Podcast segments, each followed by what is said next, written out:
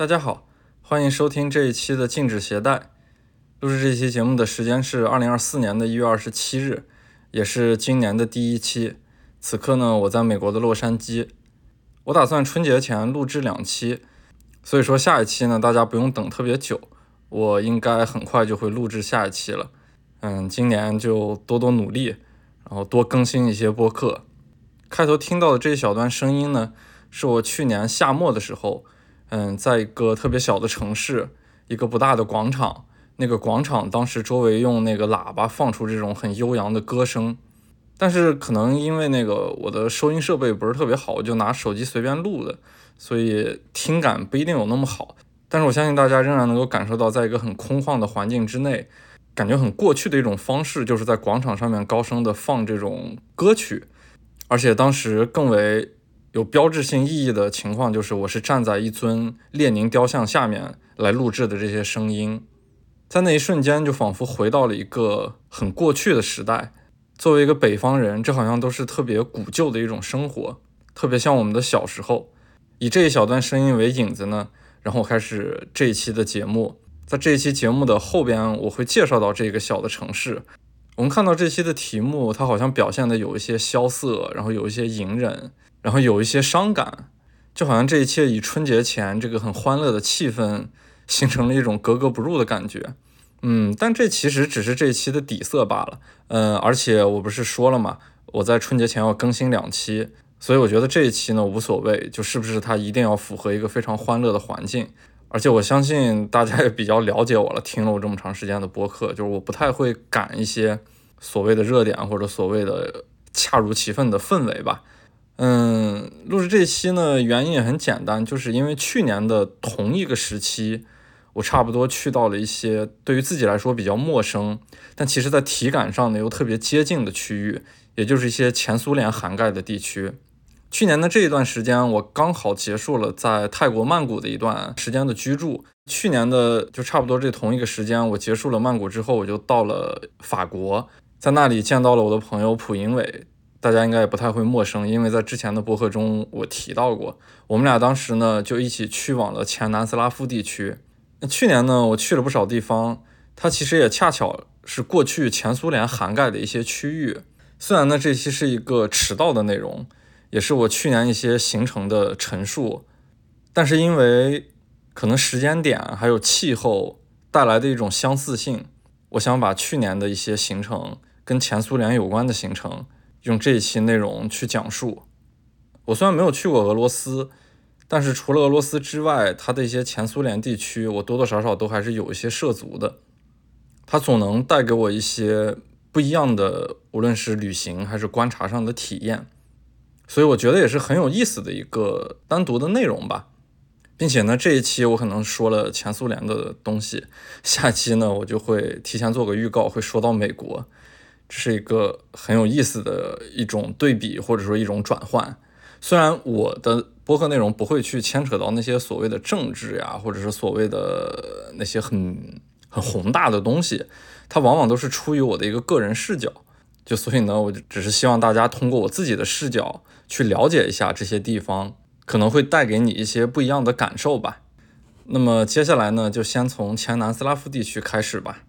我们是去年二月的第一天。从巴黎辗转了一整天，经过塞尔维亚的首都贝尔格莱德，飞到了波黑的首都萨拉热窝。萨拉热窝这座城市，就是一座在现实中其实我感到极其陌生，但是呢，作为中国一代人甚至于两代人心目中最熟悉不过的一个城市的名字。原因很简单，就是因为一部电影《瓦尔特保卫萨拉热窝》这个名字在中国就太过于熟悉了。也正因为如此呢。这也是我们选择前南斯拉夫地区的一个起点城市的原因，或者说是说服我们作为开始的一个地点吧。因为说实话，我们俩对前南斯拉夫地区都不是特别的了解，甚至于那些很多城市的名字我们都是陌生的。我有一个朋友呢，叫杨潇，嗯，我不知道大家有没有知道他的，然后他的网名叫 Inhill，是一个很奇怪的网名。他也是一个很酷的摄影师。他拍摄的一些重点内容就是跟这些前苏联地区的纪念碑是相关的，所以呢，是通过他我知道了一些前苏联地区的纪念碑，而且很多是集中在这个前南斯拉夫地区的。因为他不太会开车，所以我们俩就搭过伴儿走过一些地方。我给他当司机，然后他去拍摄一些他喜欢的废墟或者纪念碑。所以我们俩一起走过意大利，还走过那个波罗的海三国。当时我觉得这种拍摄也挺有意思的，就是它是一个目的性特别强的拍摄，而且呢，他喜欢光绘，所以大部分时间都是昼伏夜出，在晚上的时候我们才会去到一个要拍摄的目的地。所以我当时呢也体会到了一种特别明确的、有非常强烈目的的旅行方式。我们这次来前南斯拉夫也是这么一样的一个目的。虽然前南斯拉夫有很多很漂亮的古堡、很漂亮的海滨城市，甚至于自然景色，还有很好的一些酒庄，但是这些东西都不在我们有限的一个旅行的时间段之内需要做的事情。我和普因伟这次来也是目的非常明确，就是我们要以自己的视角去感受和看一下这些前南斯拉夫地区的纪念碑。其实，往往有了明确的目的之后，从旅行的角度来说，它就会变得清晰和明了。这种方式呢，反而也更接近我拍摄的一种方式，因为每一次我出去拍摄，其实都是有很强烈的目的性的，因此呢，在这个强烈目的性之下，也会错过一些所谓的东西。就比方说上一次去西非的时候，呆哥和大佬他们俩会经常打开那个世界文化遗产的那个 app，然后去标注一下他们路过过的世界文化遗产。我打开之后，我看了一下。就在以前我去过的很多国家，甚至于有一些所谓的那个世界文化遗产就在我的旁边，但是因为我可能对那些东西没有意识，然后也没有兴趣，我更强的目的性是在于别的一些东西，无论是出差拍摄还是自我的一些拍摄，所以往往就会错过这些东西，各有利弊吧。每一种旅行方式，它最终要带给你的就是你自己观看世界的一个视角，以及让你自己感到快乐的一种方式。至于其他所谓的教条或者说是规则，我觉得是没必要强加给自己在旅行之中的，因为旅行本身就是一件比较放松的事情，我们没必要像工作似的，然后去做很多让自己不舒服或者不愉快的东西。好，我们回到这个行程，在飞机接近萨拉热窝的时候，我透过舷窗向外看，我总感觉周围就压根没有能够降下去的地方，因为周围全部都是各种各样的山峰丘陵。突然，飞机一个急转弯之后，眼前就出现一大片开阔的平地，好像也是周围山地之中唯一的一块平地。这片平地呢，也就是萨拉热窝的机场，而且这个机场离着萨拉热窝的市区特别特别的近，所以呢，给人的感觉就是飞机非常突兀的，突然就降落在了一片满是拥有这种小三角房顶的房屋之间。打开飞机门之后。寒冷的空气让我们俩瞬间打了一个寒战，但是这种感觉呢，是一种特别熟悉的、具有家乡感的那种冬天。它是那种北方的冬天，是那种干冷凛冽的冬天。虽然会让人浑身的清爽，但是又不得不穿上很厚重的衣服去对抗的那种冬天。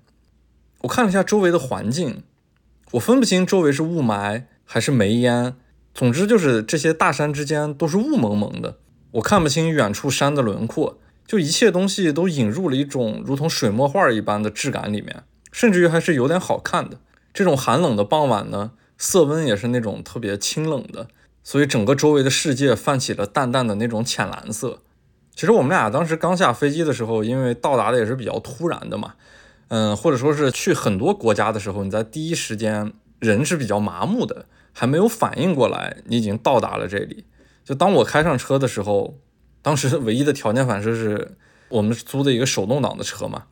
手就不停的在那儿换档位，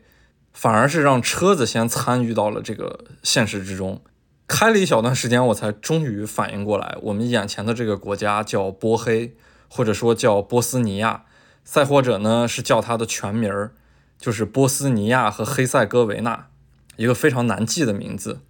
进入萨拉热窝之后。主街就是那种特别典型的苏式大街，特别宽阔的三车道或者说四车道，包裹在中间，具有很宽的那种绿化带的路面。然后绿化带中间呢，往往是给有轨电车预留的道路。最典型的就是在华沙也能看到这样的道路，还有在爱沙尼亚的首都塔林也有这样的道路。所以眼前的场景呢，都是一个特别熟悉，然后特别似曾相识的味道。在萨拉热窝城里面走一走呢，就能在很多楼的外立面。那些人家的阳台或者是一些政府大楼的外立面，都能够看到很清晰的弹孔。这就是当时前南斯拉夫内战的时候留下的这些残存的痕迹。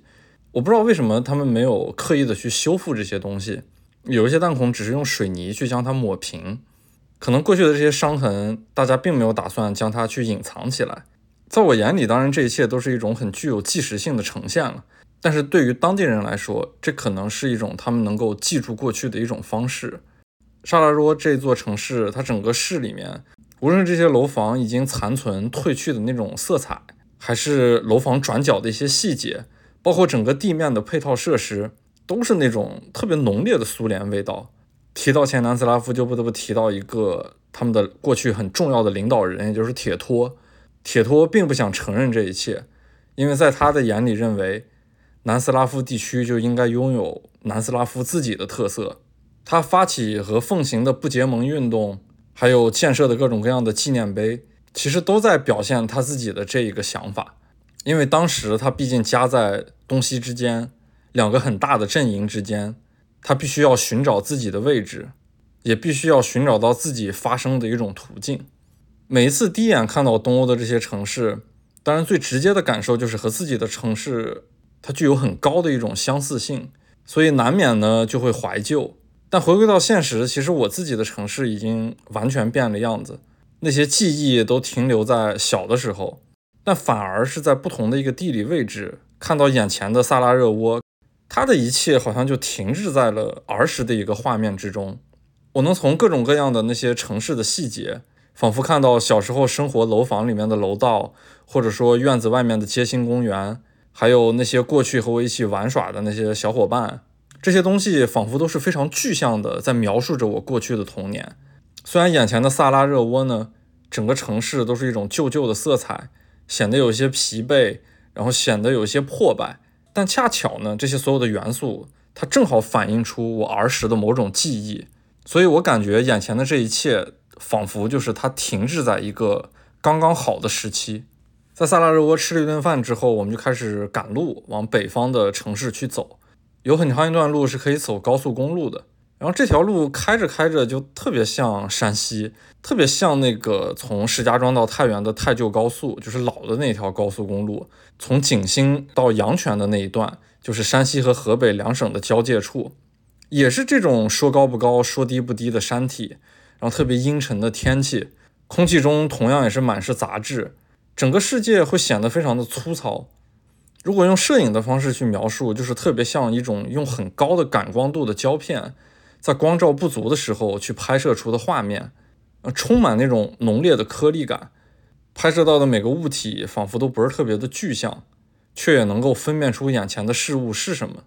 一种对空间、时间都会模糊的感觉之中。我们在去往北方的这个路上呢，整个山谷里面都是憋着一种很浓烈的煤烟味儿。所以我觉得这里的取暖可能是依赖于一些化石燃料。从气味上来说，这好像代表了我们在波黑的一种嗅觉上的符号。我们就这样在苍茫之中等到了日落，然后也在这种苍茫之中进入了黑暗。终于在天黑透之后很长一段时间，然后我们到达了北方的这个小城市。夜晚看不出这个城市的模样了，无非就是一些城市的灯光。酒店正好在一座加油站的上面。一楼的大厅坐的全部都是那种在那里闲聊的人们，他们的长相就确实是已经非常的那种斯拉夫了，跟西欧看到那些人长相上是不一样的。每个人的手里面都有咖啡，更让我惊讶的就是这边的室内是可以吸烟的，每一个桌上除了咖啡杯之外还摆着烟灰缸。就我好像已经很久很久没有见到这样的一种场景了，它特别像就是。在太原那种小时候，然后去到亲戚家，因为我有些亲戚是在太原西山的煤矿的那个矿区嘛。到了那个厂矿的那种大厅里面，看到那些下了班的工人之后，他们就是这样的一种场景。在这个大厅里面，往往就能看到很多下了班的工人，手里面端着一个热水杯，然后另一只手上就叼着一支烟。办理好入住之后，进入房间，暖气特别的充足。所以在这样温暖的环境里面睡得也很踏实，这呢又是一种特别北方式的夜晚。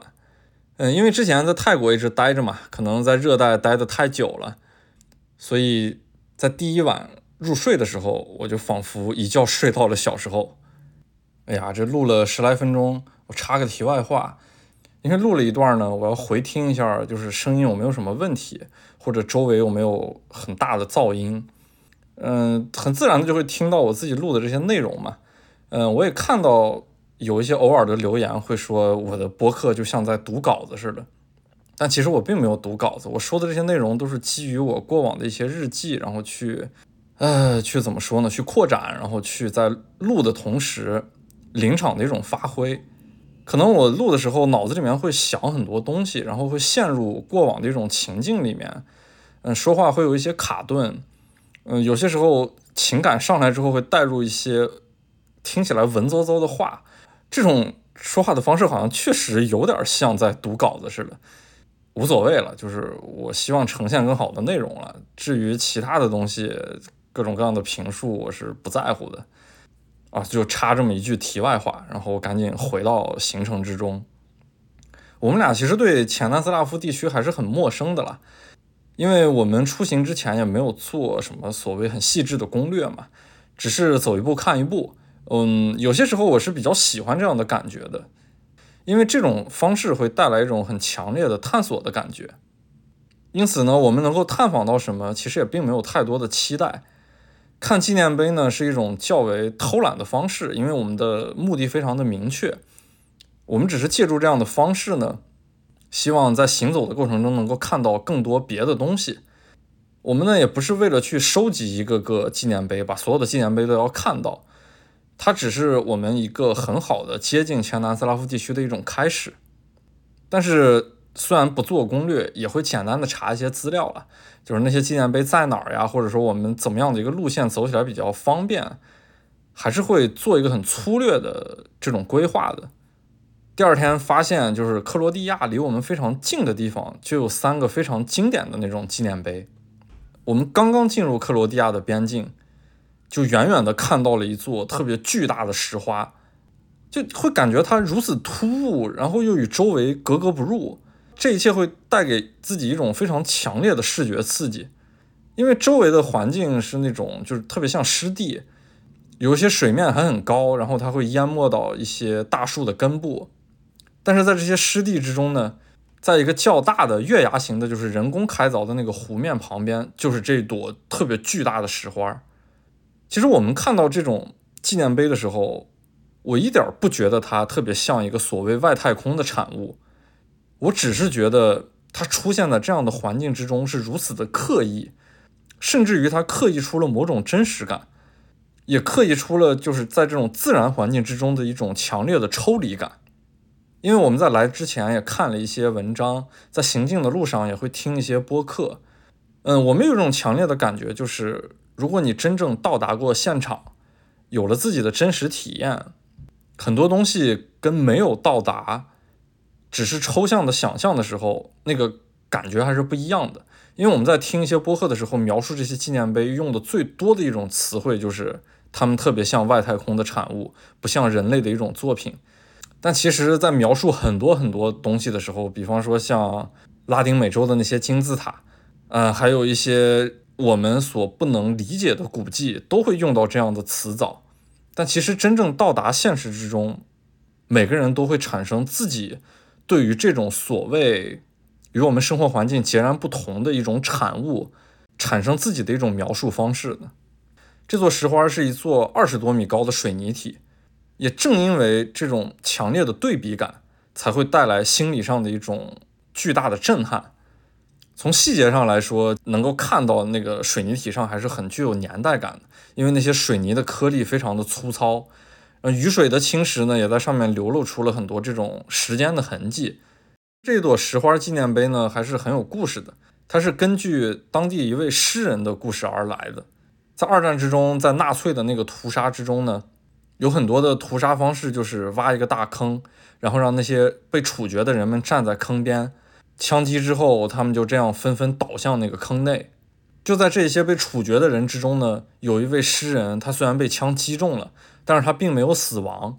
在那个纳粹走了之后，他就这样很艰难地从尸体堆中爬了出来。在从这个尸体堆爬出来的过程之中呢，他脑子里面只有一件事情，就是想到了自己的家乡。可是眼前真实的这个家乡是一片焦土，但人往往就是这样，他在经历过这个最惨烈的一种刺激之后，他反而会变得特别的平淡。所以呢，他写出的诗句是在平静中充满了力量。而后呢，设计石花的这个建筑师呢，他就在这个这个诗人的诗句之中找到了某种意象，就是根基是基于死亡之地，但是在这一片死亡之地呢，向上盛开的这朵花儿却代表着某种新生。于是呢，他就设计了这座纪念碑，以这个巨大的石花的方式去呈现。这个纪念碑是在一九六六年建设完成并且揭幕的，当时这边就来了几万人。站在那个路边，我还看到过这样的老照片，那个照片是非常震撼的，很有形式感。每个人都隔开一段距离，一字排开在那个路的两旁，然后他们以这样的方式去祭奠自己死去的亲人。也正因为这座纪念碑是我们第一座真正看到的这个前南斯拉夫地区的纪念碑，所以确实带给了我们一种非常十足的震撼感。并且，其实，在这么多纪念碑之中，这座石花它本身也是一个非常重要的作品。所以，无论从它的意义还是它的体量，它带给你的感受来说，我们觉得这都是一个特别好的开始。在看完石花之后，我们就接下来继续赶路，穿行于那种乡间小道，左拐右拐，有时候路宽，有时候路窄。我们下一个纪念碑是一个更为重要的纪念碑，那个纪念碑我在很多照片上也看到过，就是它的那个。整个形态特别像一个长了眼睛的翅膀。这座纪念碑是前南斯拉夫地区非常经典的一座纪念碑，因为至少无论从各种资料还是图片，还有别人的描述之上来说，它本身是足够独特的。我们就跟着导航一直走，一直走在那种很狭小的盘山公路上，周围呢也有不大不小的农场，因为是冬天，所以显得特别的萧瑟。导航当时显示还有一分钟就能到达。我们俩就更加强烈的期盼它的出现，就仿佛在经过下一个弯道之后，它就会非常突然的出现在我们的面前，带给我们一个非常强烈的心灵上的震撼。因为首先它的造型是一个特别经典的纪念碑，嗯，并且呢，我们对它赋予了很多的想象，这样的想象呢，就会在心里面增加它的一种特别宏伟的形象。并且当时周围的天气变得更加的阴沉，是我特别喜欢那种天气，因为这样阴沉的天气配合上那种冰冷的水泥体呢，在赋予那种沉重的历史或者说是意义，就会让周围的氛围变得恰到好处。所以，我们接下来只是等待纪念碑出现的那一瞬间所带给我们的那种震撼。但事实上呢，在经过一个弯道之后，它真的出现在了我们面前。我们俩当时共同的感受就是。啊，它竟然这么小！那座纪念碑的体量确实是不大，并且周围的那种农场在某种程度上是削弱了它的那种严肃感的。可能我们俩对于它过于的期待，所以当它真的出现在我们面前的时候，它的体量没有大到那种足以带来心灵上的震撼，不会带来那种巨大静默体强烈的那种无声的诉说感，所以我们俩稍微有一点点失望。就是总之这一切看起来。没有达到我们所谓的一种预想，但其实回过头来想，这才是一种真实。我们不用刻意的去弘扬某种意义，然后去欺骗自己。它出现在我们面前的一瞬间，我们最真实的感受就是，这个纪念碑甚至于看上去有些落寞。它就像过去的那个时代，像前南斯拉夫，像铁托的某种理想，它就那样很无力的，在一个缓慢的山坡之上，是一个被人遗弃甚至于遗忘的。某种代表过去辉煌的产物。我们把车可以开到它的面前，穿过一个粗糙水泥体的石门之后，就能真正到达这个纪念碑。嗯，虽然它不够大，但是我并不否认它造型的独特和造型的美。无论从图片还是别的资料得到那种经典的感受，也确实会很直观的到来。所以当时我的一个感受就是，作为一个纪念碑，应该在某种想象之中对它进行远观。才可能能够看得进去，才可能能够理解它。当我们过于接近它的时候，与我们的想象产生一些出入的时候，有些时候可能看的会反而有点出戏。毕竟有年代了，所以看到那些水泥体上满是被流水腐蚀过的痕迹，也因为这些痕迹让它那个水泥体的颜色变得不再均匀。那个独特的眼睛的造型呢，也是一些铝板的体块进行的拼接。也因为时间的久远，它已经失去了当时的那种光泽，并且还有一些涂鸦在上边。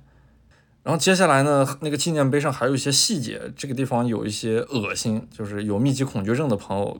赶紧跳过这十多秒。就是在那些水泥体之上有很多密密麻麻的瓢虫，我一开始以为是那些水泥体上长出了花儿，当我凑近一看，一簇一簇的全是瓢虫，我马上那个全身鸡皮疙瘩就起来了。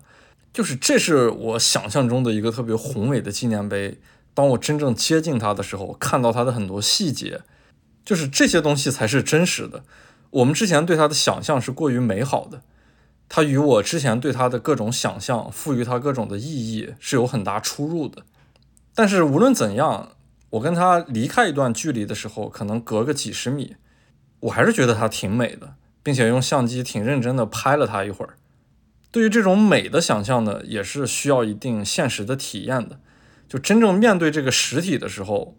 虽然它那些细节让我觉得有些不堪，但是联想到它产生的那种。年代，还有它所处的那种环境，还有在不同角度以及不同距离，通过不同的透视方式看到它的那个体块的时候，还是觉得很美。这些需要静静的去观赏它，甚至于绕着它在周围走一走，并且伴随自己的一些思考，或者说自己的一些理解。所以在离开它之后呢，它还是带给了我足够的一些回味，也理解了当时南斯拉夫。那些设计师们，他们受到各种各样艺术门类的影响，才能构建出这些在那个年代很特殊的一种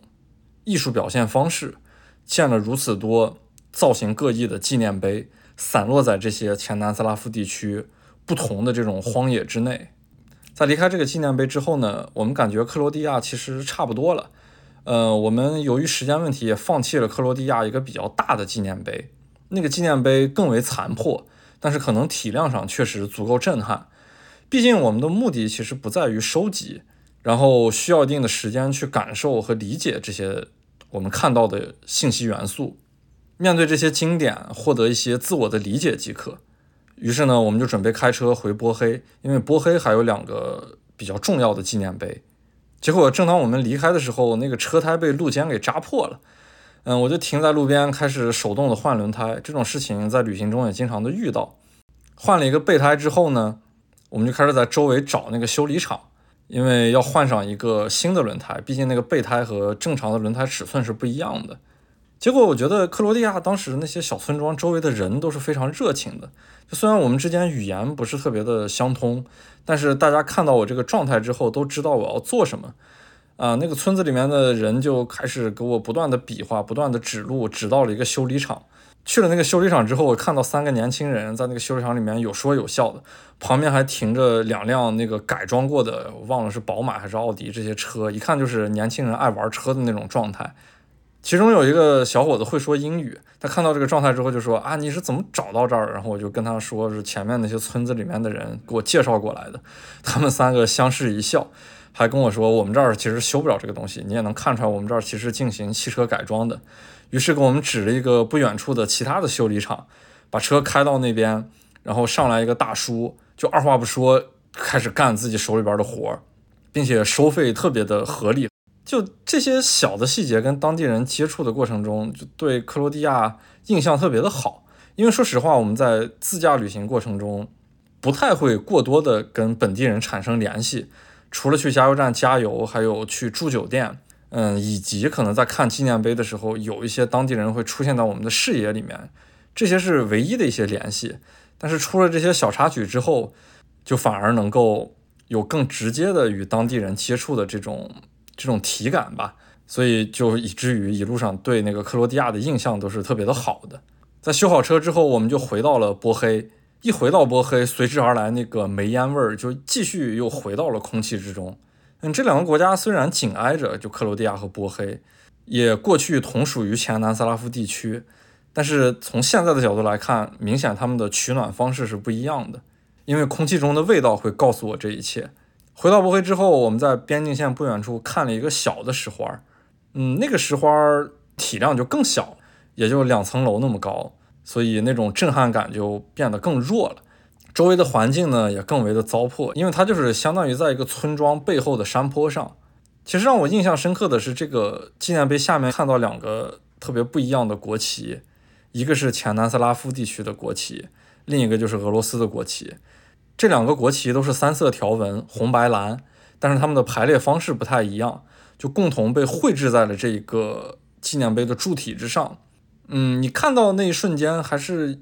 有不一样的感受，因为一边是前南斯拉夫的国旗，虽然这一路上也经常能够看到，但是另一边是俄罗斯的国旗。嗯，当时我们去的时候，俄罗斯已经跟乌克兰的战争进行了一年多。我们站在现在的视角，在看到这样的涂鸦。总会产生一些不一样的遐想，所以有些时候我觉得看一个事物，其实我们的目的是非常明确的，我们就是这一路要来看这些纪念碑，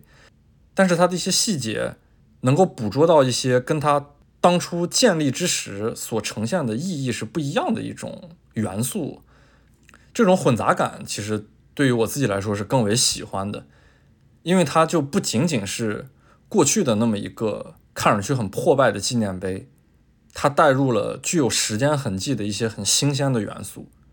因为这种建筑物或者说更为抽象的纪念碑，它本身是一个冰冷的实体，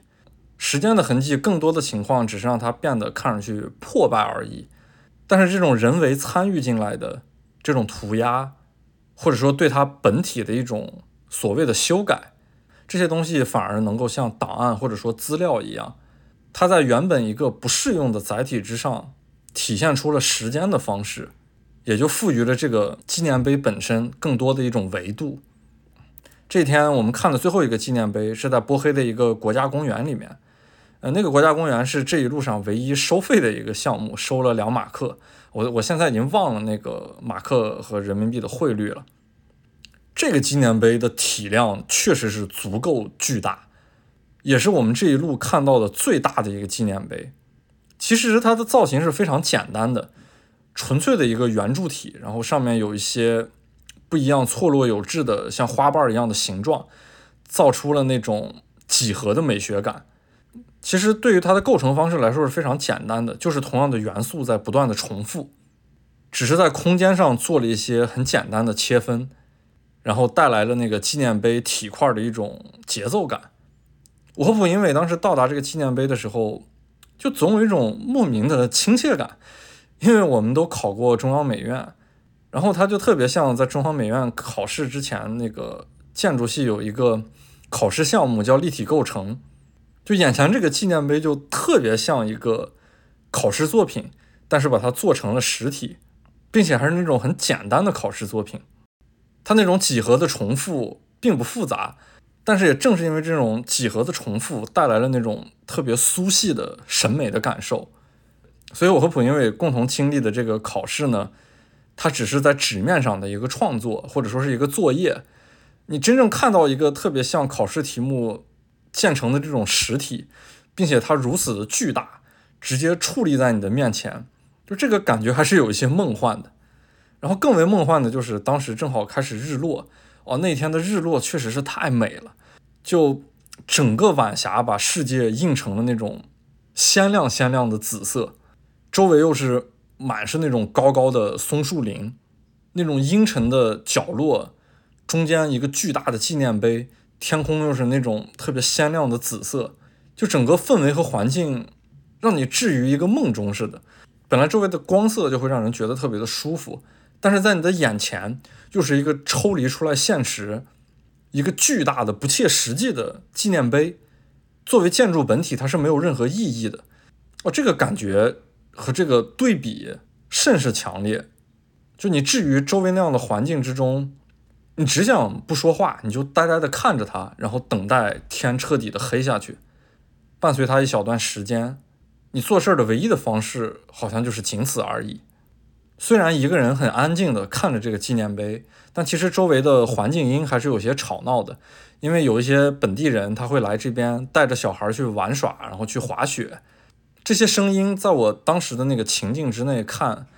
这些声音当时对于特别静默的自己来说，就特别像自己处在一个电影里面，那一切都是周围的环境音，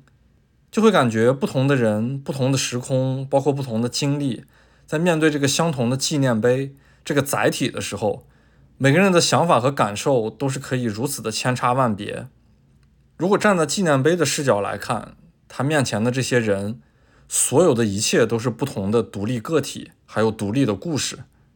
就无论周围时间或者环境怎么变，只有他自己这个本体是一成不变的。他就这样很静默地看着眼前发生的一切。在静静观赏了它很长一段时间之后，当天彻底黑了下来，我们也就开车继续在深夜中赶路，回到了萨拉热窝。萨拉热窝的清晨是那种灰色的，空气中满是那种我说不清的雾气。让远处的楼房变得都特别的朦胧，就是一种非常高级感的色调，就非常符合这一路我们心理上的某种质感，那种纪念碑式的灰度，然后让周围一切现实的物体开始变得诗意了起来。这一路我们先开车去到了一个很具有那种苏联未来主义的酒店废墟，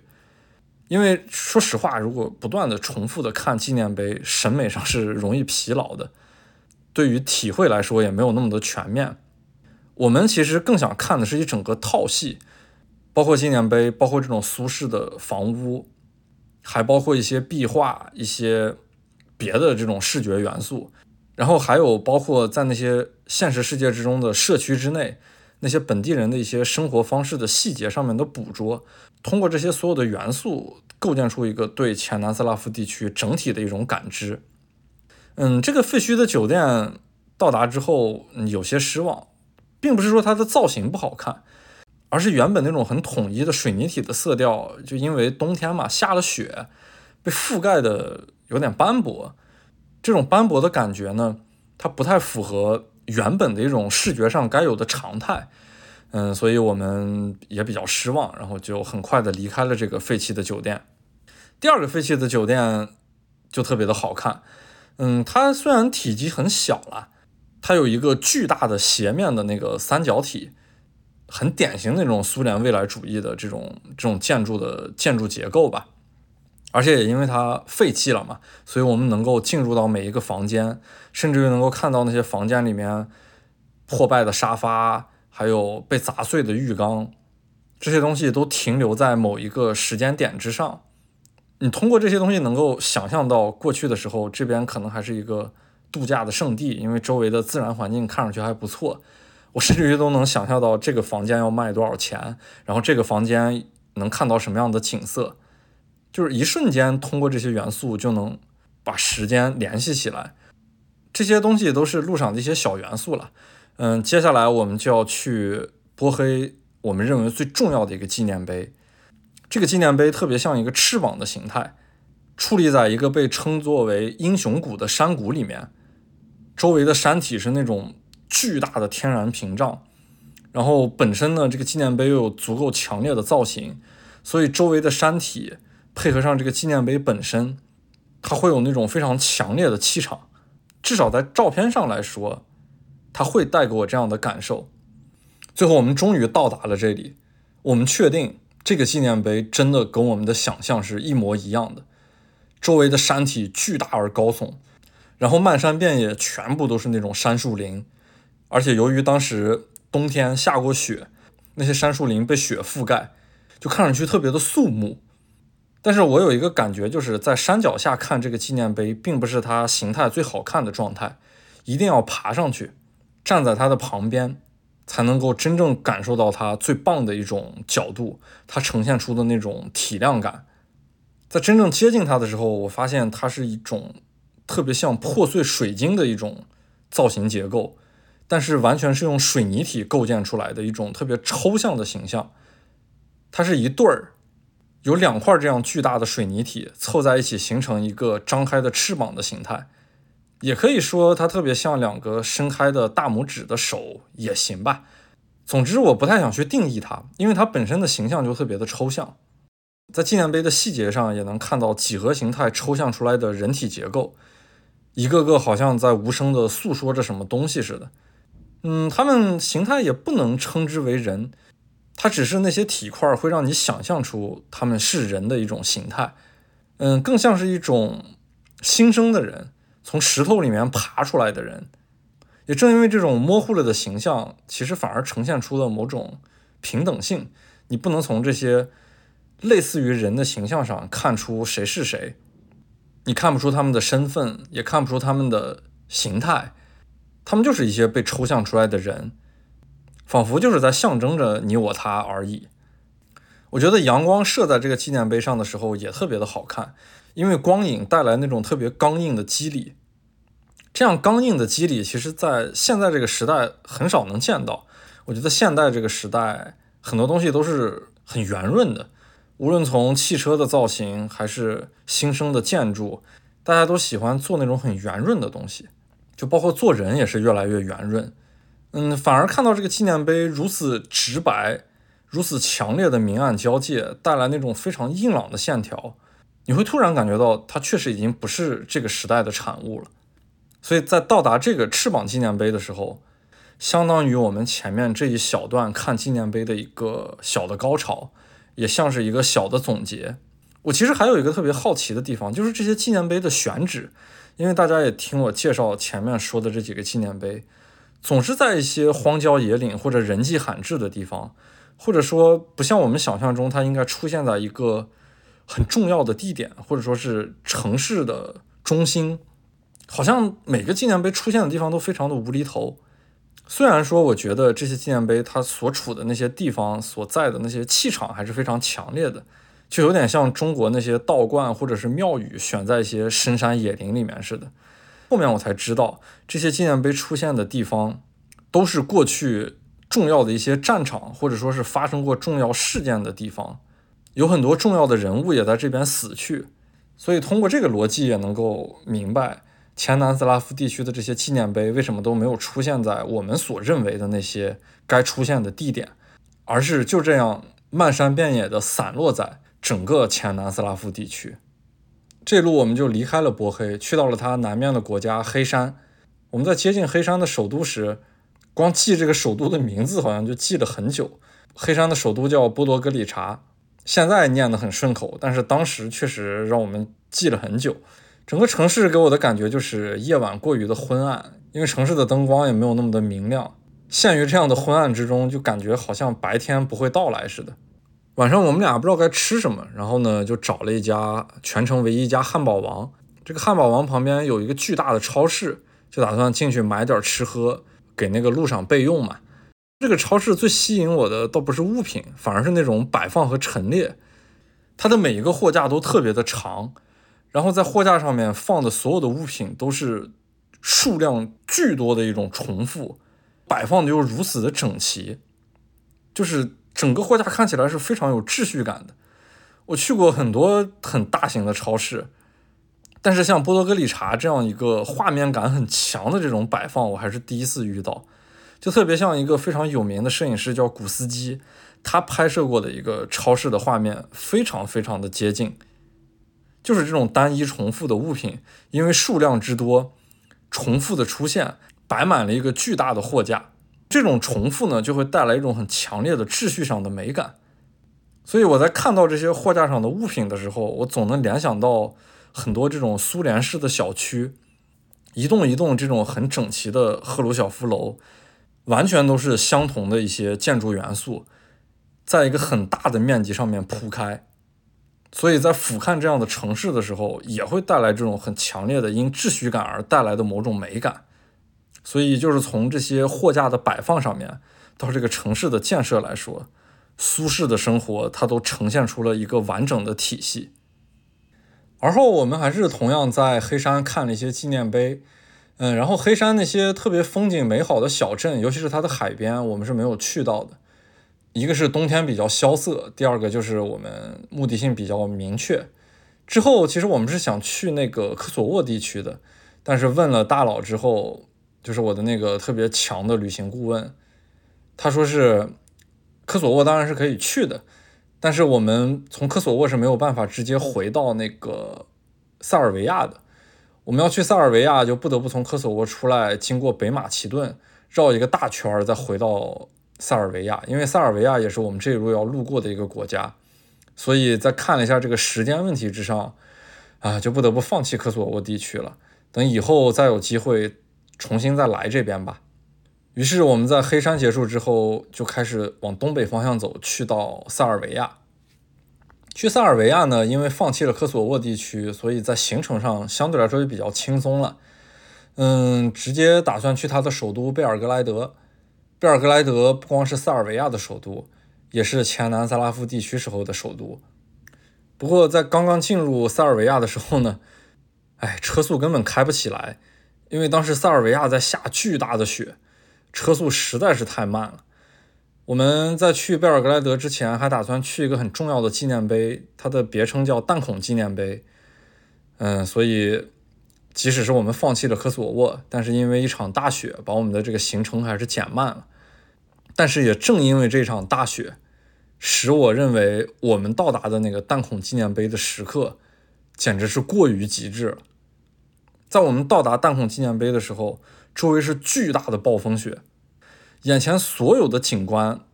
都在这个暴风雪之中模糊了进去。我们必须逆着风，用身体去对抗，然后才能在这个风雪之中前行。弹孔纪念碑同样也是在一个小山丘的山顶之上，因为高度的问题，我们俩就仿佛置身在空中，因为周围一切东西都看不到，除了那个弹孔纪念碑，我们没有任何的参照物。弹孔纪念碑那些水泥体在暴风雪里面呢，色彩也没有那么的硬朗，然后远看它的时候就特别像一幅素描画，并且是那种特别高调的素描画，只是在一张纸上用特别简单的色彩明暗关系勾勒出几个体块，所以眼前的这个场景就特别不像在一个现实世界之中的纪念碑，本身纪念碑的造型就不像现实世界里面的产物，再加上周围的环境。它就变得更加的不切实际。这种时候就让我想起，在南斯拉夫众多这个纪念碑的设计师之中呢，有一位呢曾经说过的一句话，就特别精准的能够概括我们此时此刻眼前的一个场景。他怎么说的这句话呢？他就说：“建纪念碑是对空间的纯粹诗意征服。”我觉得形容的太美了。我们眼前的这一切，完全就是处在一个抽离现实的诗意之中。然后纪念碑去将这一切征服，那些水泥体已经甚至让我分不出来，他们是长在地面上的，还是被这些暴风雪带来的。总之就是这眼前的一切太不真实了，唯一真实的就是那种冰冷的风，然后刺痛的雪，还有可以触摸到的这个纪念碑本身的水泥体，这些东西在告诉我，我还在这个世界里面，周围的一切还是真实的。所以，弹孔纪念碑的这个体验是这一路所有纪念碑之中简直太极致的一个了，以至于我回头在想，都不确定我们当时在那个弹孔纪念碑它是不是真实出现的，它是不是把我们俩带到了一个特别不切实际的环境之中，赐予了我们的某种礼物。在离开弹孔纪念碑之后，我们就赶路去到贝尔格莱德，贝尔格莱德也是这一路上我们在体感上来说。唯一的一个特别大的城市，其实萨拉热窝、波德格里察这些都是作为一个国家的首都，但是从体感上来讲，它都是一种小城市的呈现。而且贝尔格莱德呢有很多中国人，所以我们晚上就踏踏实实的吃了一顿中餐，特别的舒服。晚上入住的酒店，那个酒店的名字缩写是 LDS，我已经忘了它的中文名字了，叫隆迪斯还是什么？但是，总之，这个名字给我们一看的直接感觉就是这是中国人开的酒店，嗯，然后去到之后确实是中国人开的酒店，整个酒店非常的舒服，并且从装修还有里面的细节来说，都是完完整整的一种中国的味道。第二天早上起来之后呢，蒲英伟就说想看一下那个中国驻前南斯拉夫大使馆的那个纪念碑嘛，那个遗迹，就大家都知道过去发生过的这些事情，就是美国轰炸了中国驻前南斯拉夫大使馆。但是我没有想到，那个纪念碑就在我们酒店的楼下。哦，突然我才反应过来一个事实：我们的这个酒店就是建立在中国驻前南斯拉夫大使馆的那个原址之上修建的。而后我们还参观了位于贝尔格莱德的前南斯拉夫博物馆。很可惜，它的主馆正在进行维修，所以呢，我们看到的大部分的陈列都是与铁托个人相关的，因为那边也是铁托的一个墓地所在地嘛。不过我们还是看到了很多不错的陈列品了，尤其是那种特别具有古早味道的一些设计，比方说那些报纸啦、勋章啦，还有那些海报，反正我个人都特别喜欢。我还看到很多历史照片，然后这些照片里面呈现出来的状态又是跟小时候生活的场景特别的相像。在那个铁托的墓地外面呢，有一个很大的露台，站在这个露台上面可以远眺整个贝尔格莱德的那些楼房，然后那些苏联味道特别重的小区，一个个呈现在面前。与我去过的很多东欧的城市，还有包括我自己生活的北方的小城市的那些小区，看起来都是一模一样的一种形态。当时确实有一种感觉，就是共产主义在世界各地进行了一场场实验，然后就在一个时间点之后，一个个的消亡。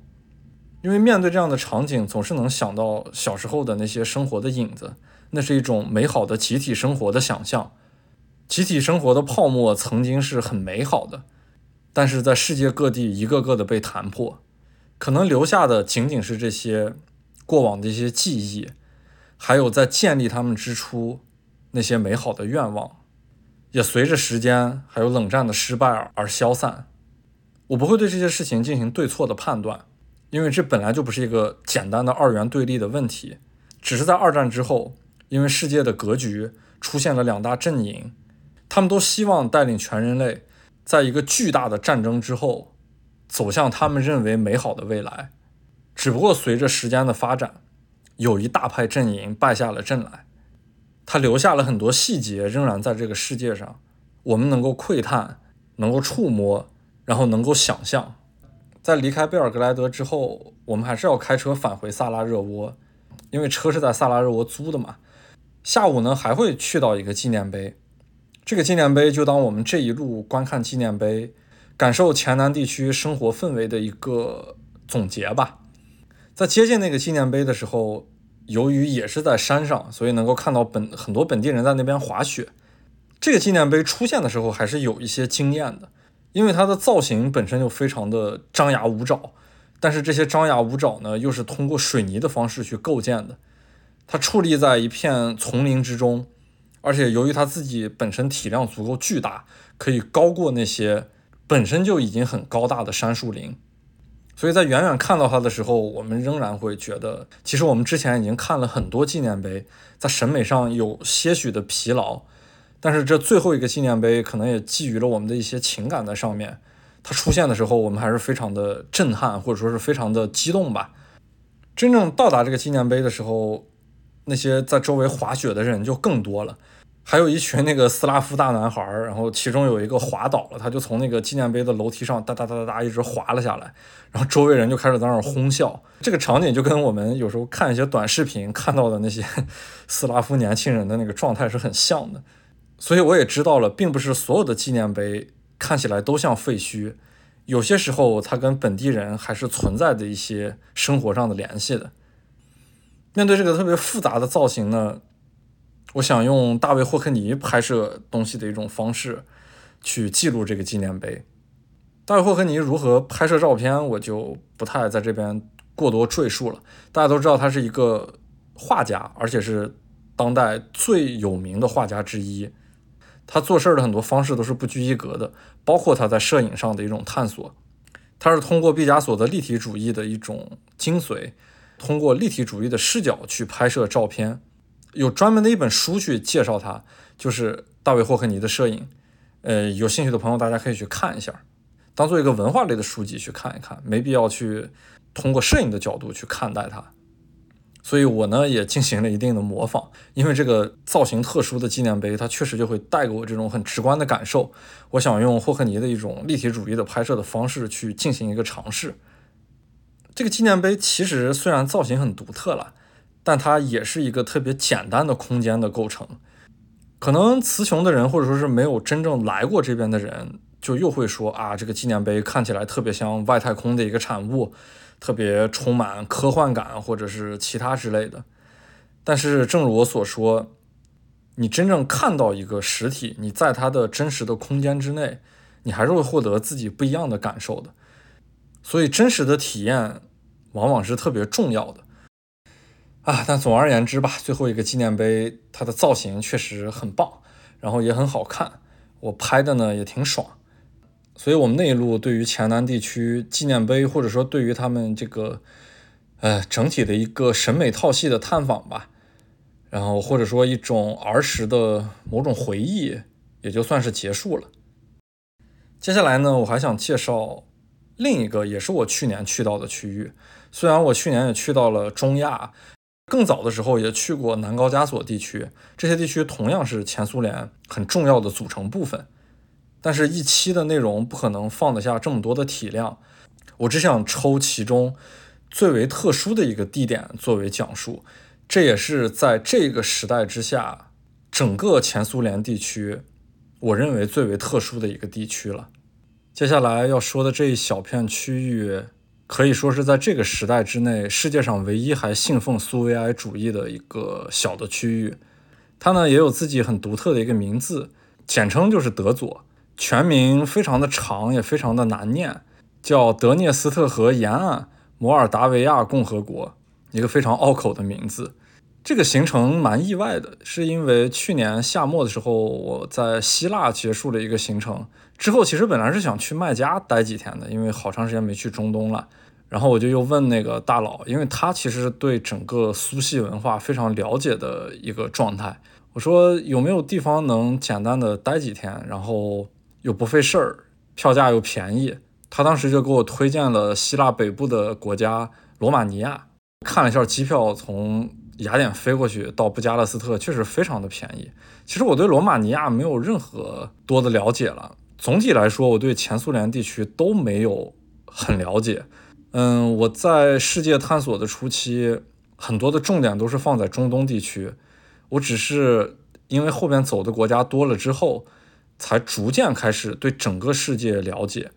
但是了解的过程也是比较当代的一个世界。对于更往前的一个时代，或者说更古早的历史，这都是我自己需要补充的一些知识量，还有我自己需要去增加的一些体感。因此遇到这样的机会呢，我就说那就去试一下呗。嗯，但是到了布加勒斯特之后，我也没有太细的逛，因为我当时在那边录了一期播客，我现在有点想不起来录的哪一期了。哦，就是冰岛那一期，是不是冰岛那一期？好像是。所以它占用了我基本上一整天的时间。包括录制和剪辑，而后呢，我就从布加勒斯特坐一个国际列车，坐到了摩尔多瓦的首都西基讷乌。这个火车还蛮有意思的，因为罗马尼亚的铁路轨距是标准轨距，也就是一千四百三十五毫米。但是到了摩尔多瓦呢，因为它奉行旧时代苏联的那种铁路轨距，所以是一五二零，也就是宽轨的一个轨距。因此，在那个两国边境的时候呢，要把这个。火车的轮对儿进行更换，其实，在疫情前，这样的火车还是有的。最简单的说，就是从我们中国到俄罗斯的火车，或者中国到蒙古的火车，就在中国和蒙古的边境进行这个火车轮对儿的更换。但是中国这边嘛，它毕竟可能技术也比较好，它是用的自动更换的方式。在这个罗马尼亚和摩尔多瓦的这个边境呢，它进行火车轮对的更换是手动的方式，就是用那个起重机把火车的车厢抬起来，然后人工的方式把那些轮队全部推出去，再把那个宽轨的轮队全部再给它推进来，这样完成一个换轨的过程。因此呢，也要耽误一些时间，在那个边境要停一段时间。正好停的过程中呢，工作人员会把我的护照收走，去盖那个。罗马尼亚的出境章，再去盖摩尔多瓦的入境章。在这个换轮的过程中，我就站在那个火车车厢里面去看那个铁路工人，然后几个人换完轮就坐在那个起重机旁边抽着烟聊着天。这个场景就特别像小时候在中国这些重工业城市进到工厂里面经常看到的一些工作场景的细节，因为大家都是生活在一个类似于集体生活的这么一个状态之下。嗯，很多人干多干少，最后拿到的工资都是一样的，因此每个人其实说实话，责任感就会变得更差。大家有各种各样的偷懒和休闲的方式，因此经常在一些工厂的角落能够看到这些年轻人在一起凑着抽烟聊天儿。这个状态就跟我在火车上看那个换轮时候那几个铁路工人的状态是，简直是一模一样。这个倒不是说人家的坏话或者是怎么样的，就是这种生活状态。又让我嗅到了那种很强烈的小时候的某种味道，在前苏联地区，所有的体感都非常像过往的一些旧时光，原因也非常的简单，就是毕竟我们在很长一段时间也是受这样的文化所影响的。我们国家的体系，它影响到生活的方方面面，所以生活中方方面面呈现出来的这些细节，你哪怕在地理位置上与我们生活的环境不同，但是在相同的一种体系之下，你还是能感觉到一种很相似的生活感受。到了那个摩尔多瓦的首都西基诺乌之后，我同样入住了一个前苏联时期的酒店。然后环境当然肯定不如现在这些酒店好了，但是进去以后，哎呀，就太像小时候去过那种招待所的环境了。你不能说它多舒适，你也不能说它多美好，但一进去之后，那所有的视觉元素，我就还是让我觉得很喜欢。比方说床头那两个壁灯，里面是安的白炽灯泡，然后打开的方式都是用那种拉链儿，一拉的时候会发出咯哒一声响。然后床和周围的家具都是用那种三合板做的，就是有那种很很浓重的一种木色。太阳一晒上去，温度一升高，会发出那种无论是油漆还是木头带来那种有点微微的酸味儿啊，这个感觉无论从气味还是视觉上，都像小时候去到亲戚家里面一样的感觉，也特别像。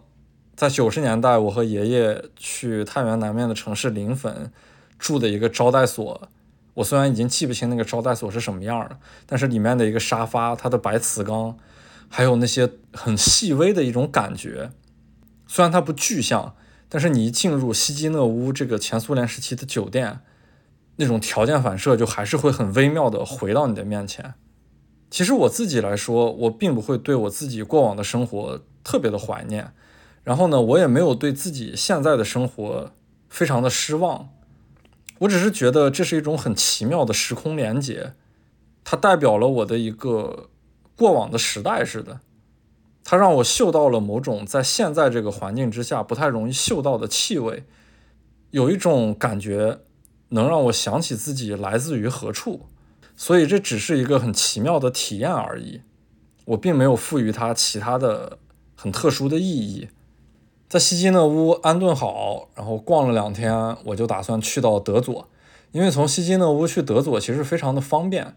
嗯，德佐呢也有一个类似于首都的城市，只不过是大家都不太承认。这个首都呢就叫蒂拉斯波尔。德佐这个位置呢，在现在这个时候看也是挺奇特的，就是它位于摩尔多瓦和乌克兰之间。大佬也在提示我说，万一哪天是吧这个。大家也知道，这边的局势是很瞬息万变的，德佐就可能会消失。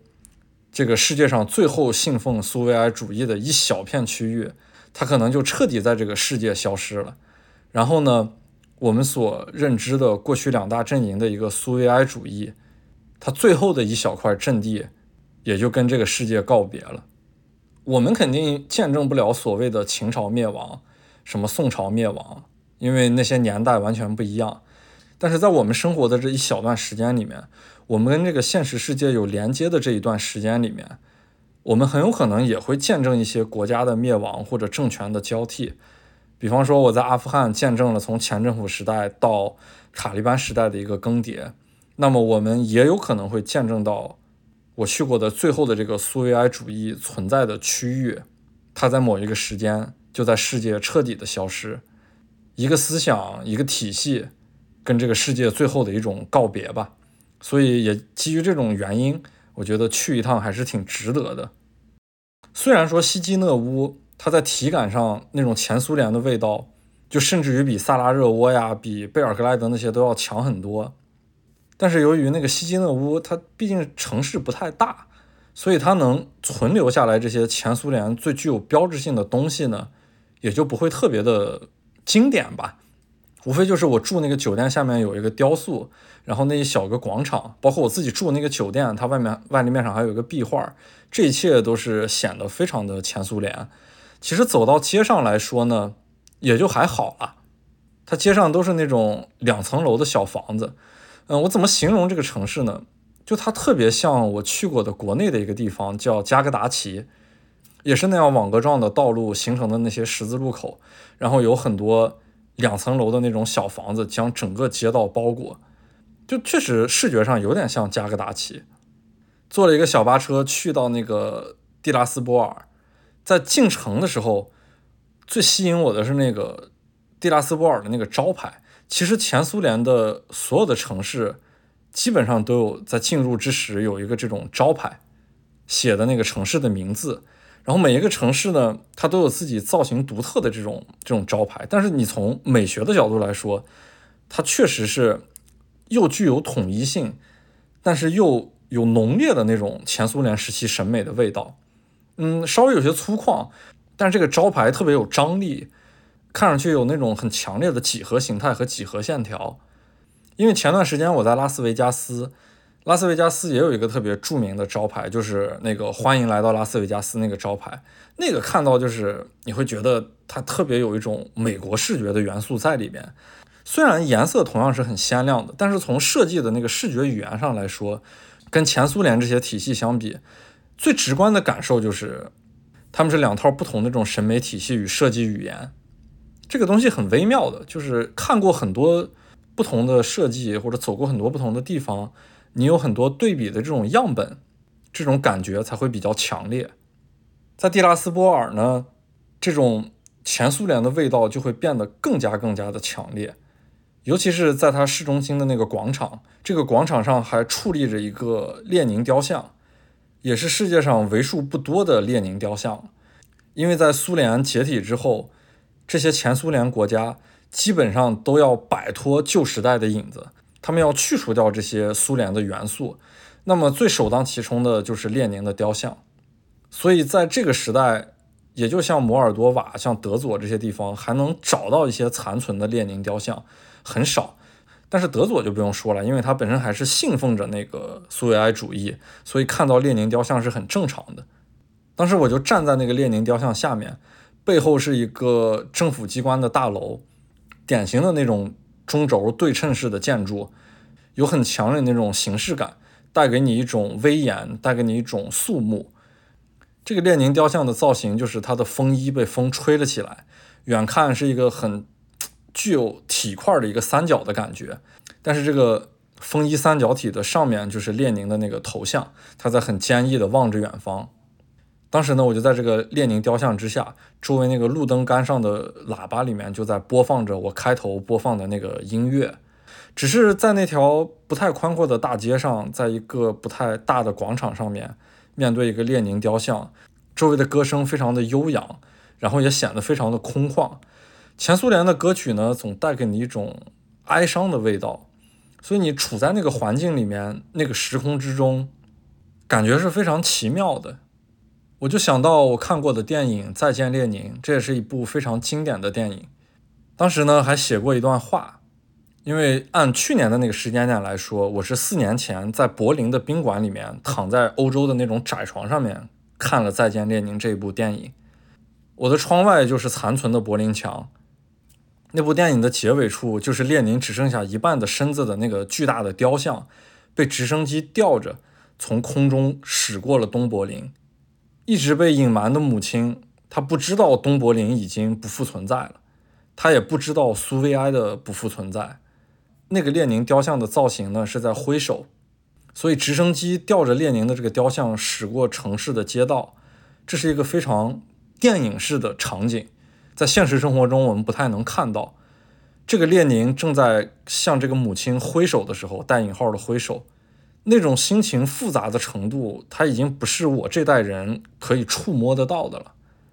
这种感觉就像在梦中进行一场告别，特别符合他的名字“再见，列宁”。就他不光是跟列宁的告别，跟一个国家一段时期的告别，他更是得对自己一段很坚韧的信念或者很坚韧的生活的一段难以割舍的告别。这些集体性的主义、集体性的生活，都发生在我出生的头几年。我在一个很懵懂的年龄段，就见证了一个时代的结束。一旦来到前苏联国家，我确实是很喜欢看前苏联国家的这些种种。我觉得只是因为跟我小时候的环境像，嗯，也正如我所说，我既没有那么怀旧，然后也没有体验过那种集体生活。也同样没有对现实不满。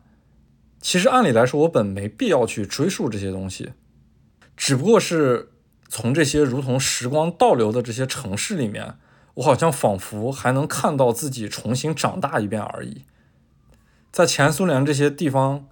这些老旧的颗粒感里面，它确实承载了一定的时间厚度。我觉得我们生活变化的太快了，有些时候我们只能在别的时空，在别的地方。借助别人的生活环境去进行某种回忆，在蒂拉斯波尔呢，一般人们也会去到当地一个很有特色的一种，怎么说应该叫饭店吧，它的名字呢就叫苏联食堂。嗯，苏联食堂在蒂拉斯波尔里面有好几家，我去了一家是类似于像地下防空洞一样的那个环境，嗯，摆了很多什么列宁勋章呀，然后红旗呀。呃，雕像呀之类的，嗯，这些元素，嗯，在我眼里面看，其实有点像给游客准备的。然后吃那顿饭呢，也没有特别的好吃，嗯，反正更吸引我的其实它的名字，它保留了下来，然后想把旧时代的一种生活以现在的方式去呈现。在日常生活相关的内容呢，我觉得谢里夫超市反而更吸引我。啊，那个超市就是典型的那种苏联美学体系下建立的超市。其实啊，我觉得从某种角度看，跟美国那些公路边服务区的有一些小超市还挺像的，就是它的设计，然后它那个环境的感觉。但你无法想象这是冷战时期两个巨大而对立的势力之间的一个很莫名其妙的连接。谢里夫超市里面卖那些东西也是很苏联系的了，就是能看到那个小孩儿、小孩头的那个巧克力，呃，然后还有各种各样的雪糕、各种肠、奶酪这些。我其实进去逛完全是为了把那个钱花完，呃，因为我换了一些这个德佐的钱，他他离开德佐就完全是废纸了，我就希望把那些钱花完。里面那些员工都是穿着特别统一的制服，嗯，看上去其实有点像那种。跟拍电影似的，但这其实就是他们的生活。就我们现在看到这些苏维埃时期的产物，它特别像电影里面的呈现，但是别忘了他们是真实存在过的，而且是实打实的就出现在过我们生活里面的。这种很强烈的形式感，这种很代表一种集体生活的方式，它都是如此真实，然后如此强烈的又重新出现在了我的面前。因为蒂拉斯波尔我待的时间也不长，所以我觉得过多的其他的那些很细枝末节的东西我也就不过多介绍了。因为前面前南纪念碑占了挺大的篇幅，我觉得有机会大家还是应该去自己感受一下。嗯，而且说前苏联地区，你说多了那种什么跟小时候太像呀，一种过往呀，也没有太大的意思，听多了人们也会烦。就是从体感上来说，我是真正能感觉到，世界过去真的存在着另一套不一样的运行规则。他们同样也是在战争之后要带领人类走向美好生活的一种尝试。他带着过去那种很强烈的理想和很强烈的愿望，在这个世界存在过，现在残存的几乎已经没有了。有些时候就感觉，其实人也一样了。在小的时候，在成长的过程中，我们都有各种各样的理想，有些理想非常的坚定，有些理想也遥不可及。但是总有一些理想，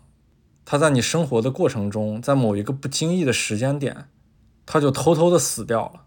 你可能不再会把它想起，或者是成为你心中永远的一个隐忍的角落，很难受，很苦楚，不愿再提起。当自己隐忍的这些理想死掉的那一瞬间，你甚至于连一个祭奠的方式都没有。它不像苏维埃的消逝，还可以伴随着革命，伴随着很多动荡，伴随着一个巨大国家的解体。但总有一个形式感祭奠过这样的过程。只不过站在现在的角度回头看，他过去也有过旧时的那种宏大的理想，以一种惨烈的方式结束了。然而回归到个体的人。我们只能任由这些自己隐忍的理想，随着成长默默的消散。但是无论如何，无论是伤感还是破碎，我觉得都要往前走。因为最重要的，我觉得是你要和自己妥协，然后能够开心起来，能够让自己以后过得快乐。过往的那些旧时光，都是我们真实经历的一个过程。也正是因为那些旧时光塑造了现在的自己而已。这好像稍微有点伤感，只是说到了苏维埃，然后想到了德佐，那个世界最后残存的一片苏维埃的区域，然后想到了这些东西。因为我总不喜欢去描述那些宏大的东西，我也把握不住。我还是习惯将这些所有的东西回归到个体，所以我就回归到人本身，想到了这些听起来稍微有点苦楚，但其实每个人都不得不面对的一个过程吧。然后同样，这世界另一套运行体系，它诞生了很多我觉得很棒的审美的形式。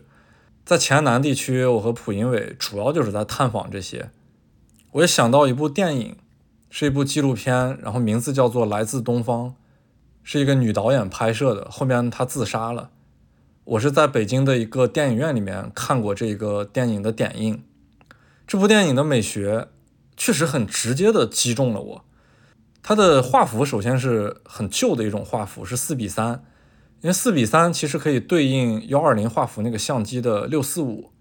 也可以对应手机照片拍摄的这个四比三的画幅。在过去的电视节目上是经常常见的，但是在现在这个时代，基本上已经不复存在了。四比三的这个画幅拍摄了很多俄罗斯的画面，就单抽出来每一帧，都特别像一张幺二零画幅六四五的那个照片，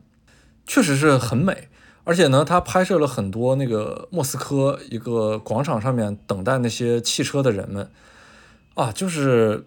在莫斯科的那个冬天之下，人们都穿着女性穿着那个很厚重的皮草，然后男性穿着大风衣，戴着那个棉帽子，一个个人面对那个镜头，有的是很慌张，然后有的也很自然。它完全是记录了一个时代的肖像，只不过是通过视频的方式，然后再配合那个整个莫斯科的那种楼房那种街景。那种肃穆感，然后那种温度，天哪，就是真的是非常直接的刺激到了我，跟我喜欢的很多东西的美学上的关系是很相似的。因为我相信政治体系可能有一有一派是失败了，但是从美学、从艺术的角度来看，任何的存在它都具有强烈的生命力，更何况我们习惯了某种审美体系。而被另一种审美体系所刺激、所所捕获，就跟以前我看那个 First 那电影节似的，在北京电影学院看了，连着看了很多那个纪录片，确实最打动我的，还真的就是东欧的那些纪录片，就他们的画面美学，就首先就不说了，然后讲述故事的这个方式，也跟西欧或者北美是完全是另一套体系，他们有自己的说话方式。有自己对这个世界的阐述方式，这这是好的事情，这是构建了这个世界多元的一种一种要素，这是我自己成长过程的一个体现。就是我可以用我一个非常喜欢的出生在东欧的摄影师叫 Martin Kohler，他说过的一段话。他呢获得过那个莱卡很重要的那个摄影比赛，就是莱卡奥斯卡巴纳克的那个摄影比赛的奖项。他当时是拍了以色列的那个一些住宅区。虽然跟他生活的地区没有太大的关系，但是他那个图片呈现出来的方式，那个审美体系完全就是跟主流上能看到的一些东西是不太一样的。他当时就这么说：“他说苏联美学对于他自己来说就是基因里的，所以这件事情对于他来说就不难。同样对于我自己来说，也是直到近几年，我去到了很多类似于像前南地区、像前华约地区。”还有独联体解体后的这种中亚呀，还有南高加索这些地区，才有了这种很现实的体验，还有时空上的某种连接。就是我我自己也是从苏联的美学从排斥到喜爱，因为小的时候学画画，画画的很多东西呢都是来自于列兵美院那套体系的，就是很扎实的一种基本功。因为小孩都叛逆嘛，你画多了那种东西就会就会很很排斥。然后呢，到了央美的那种考前班去学习的时候，我操，一些很新鲜的东西刺激到我的时候，我觉得我靠，这这他妈是我认为的艺术呀！就我完全开始排斥我以前画的那些基本功的东西，那套来自于前苏联、来自于列兵美院的一些教育体系。然后在我看世界的过程中，我离开中东，我去了很多热带，像非洲、像拉美这种热情洋溢的地方，最后到了西欧，到了北美，就我觉得哇，这跟我从小看的很多书呀，然后电影呀、画册呀，这些东西才是相契合的。我完全已经忘掉了构建过我自己的这些苏联美学，但是真正去到这些地方，有了实际的体验之后，我才发现，我可能以前唾弃过的东西。它其实存在着自己的美好，我应该更加客观的去看待它，基于自己本身的一种成长经验去对待它，这才是我应该与这个世界相处的一种方式，也更像我现在与这个世界相处的一种方式。我接受多元，我接受各种各样的信息，我可以获得很多很多的样本，我自己去咀嚼，然后自己去思考这些东西，然后再构建。所谓现在的我，嗯，我觉得这期篇幅差不多就到这儿了。我怕已经有点长了。结尾的音乐我早就想好了，跟这期有很强烈的关系。我不报结尾音乐的名字，大家一听前奏可能就已经知道这是哪一首歌了。但是呢，我还是想用一小段话去描述一下结尾音乐听到前奏时候的我自己的一个想象。这就仿佛在深秋的某个夜晚，我在楼下破败的街心公园散步，踩着落下的树叶发出低矮的声响。我将手插在风衣的口袋里面，不远处赫鲁晓夫楼的小窗子里面亮起昏黄的灯光。在回家的一小段路上，陷入了某种旧时光的回忆之中，很多情节会不经意的跳动，但我并没有过多的深陷。此刻我只想回家吃顿热腾腾的饭，等待明天的艳阳高照。我不知道听到这首歌的时候，你会不会跟我有同样的一种想象，陷入同样的一种情境之中？嗯，那么这期节目就到这里，谢谢大家。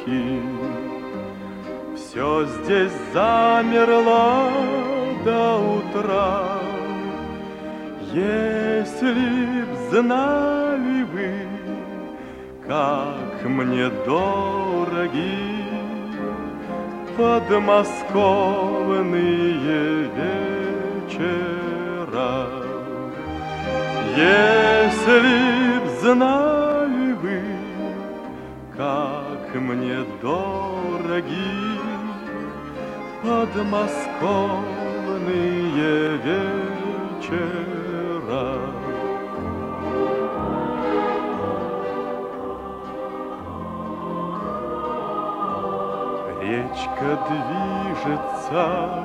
и не движется, Вся из лунного серебра. Песня слышится и не слышится В эти тихие вечера. Песня слышится и не слышится в эти тихие вечера.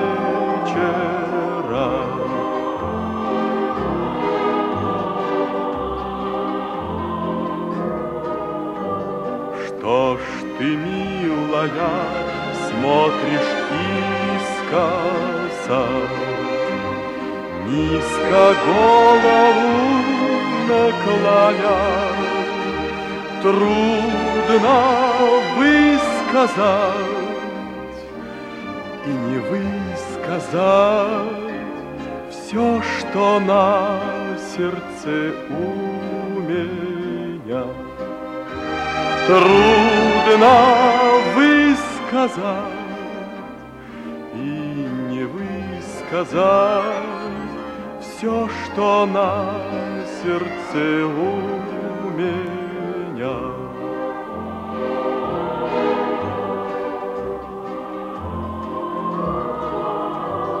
А рассвет уже все заметнее.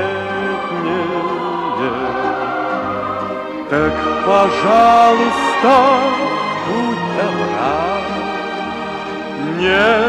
забудь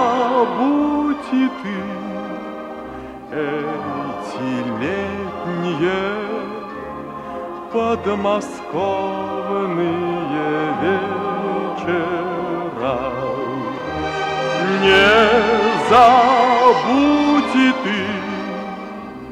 эти летние подмосковные